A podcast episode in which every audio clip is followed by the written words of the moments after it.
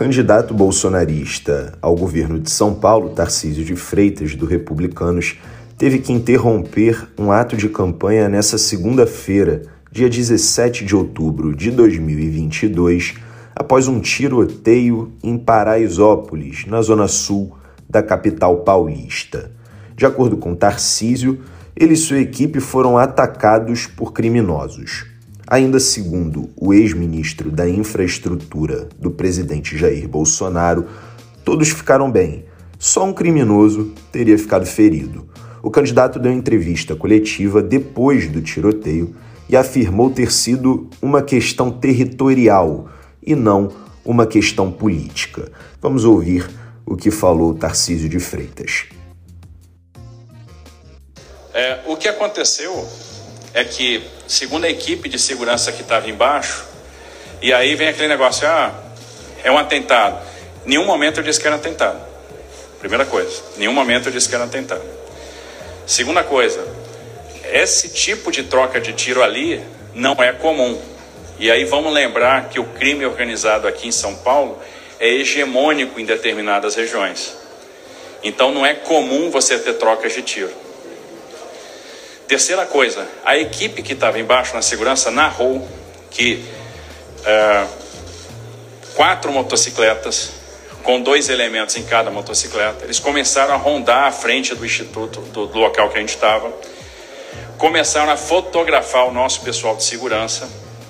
Então eles foram com câmera na mão, câmera de celular na mão, fizeram fotos, fizeram perguntas, é, perguntaram se era policial que estava ali se evadiram do local e voltaram com armamento.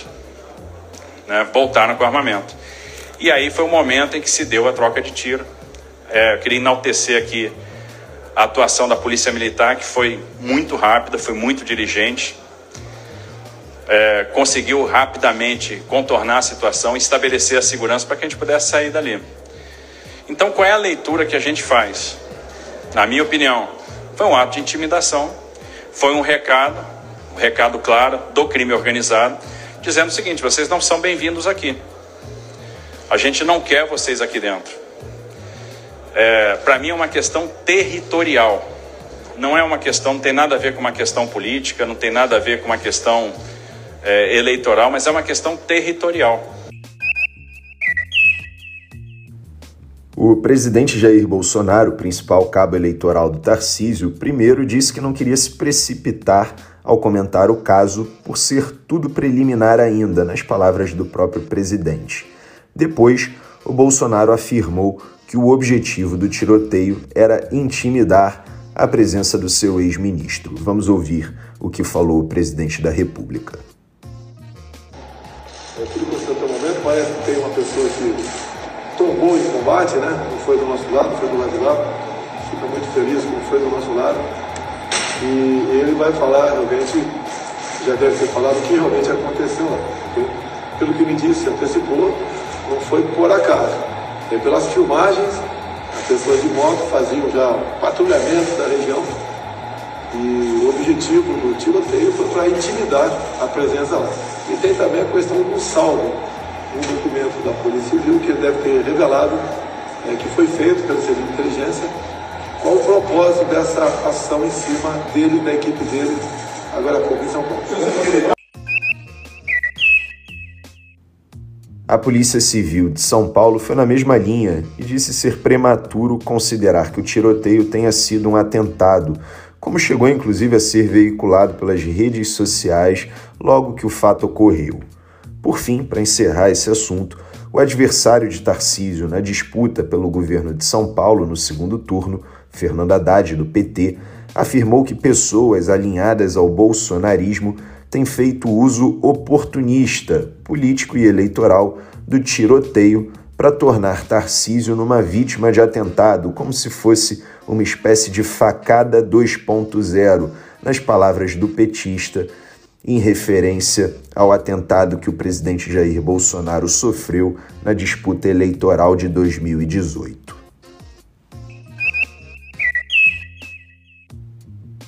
Bom, agora a gente sai um pouco da disputa eleitoral pelo governo de São Paulo para falar um pouco sobre a disputa eleitoral pela presidência da República, mas com foco na parte digital da eleição, porque um canal vinculado à campanha do ex-presidente Luiz Inácio Lula da Silva no Telegram publicou um vídeo com aquela fala do Bolsonaro sobre meninas venezuelanas de 14 anos.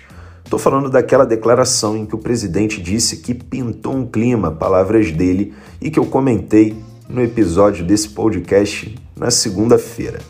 A novidade é que agora a publicação feita pelo canal vinculado à campanha do Lula ocorreu depois de o ministro Alexandre de Moraes, presidente do Tribunal Superior Eleitoral, proibir o PT de vincular peças desse tipo. Além disso, os aliados de Lula e Bolsonaro, o deputado federal André Janones, do Avante de Minas Gerais, e o deputado federal eleito Nicolas Ferreira, do PL de Minas Gerais, respectivamente, tiveram problemas nas redes sociais. O Janones teve o perfil do TikTok derrubado e o Nicolas Ferreira estaria proibido de fazer lives no Instagram. Enquanto isso, ainda falando sobre a disputa presidencial, integrantes da campanha do Bolsonaro querem maior participação do senador eleito e ex-juiz Sérgio Moro, do União Brasil do Paraná.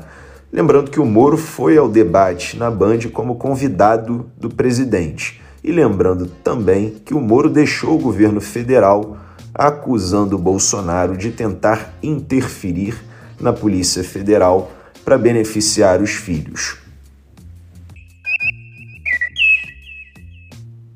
E por hoje é só. O nosso podcast chega ao fim nessa terça-feira, dia 18 de outubro de 2022.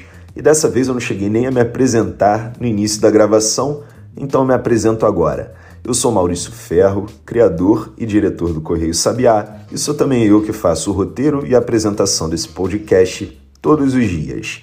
Já quem faz a edição do áudio também diariamente é a Bia Brito Lembrando que o nosso podcast é publicado de segunda a sexta-feira em todas as principais plataformas de streaming, sempre de manhã, por volta das 8, 8 e meia, com o objetivo de deixar você muito bem informado para começar o seu dia voando em até 10 minutos. E como amanhã é quarta-feira, eu desejo a você um excelente dia e espero você. Até lá!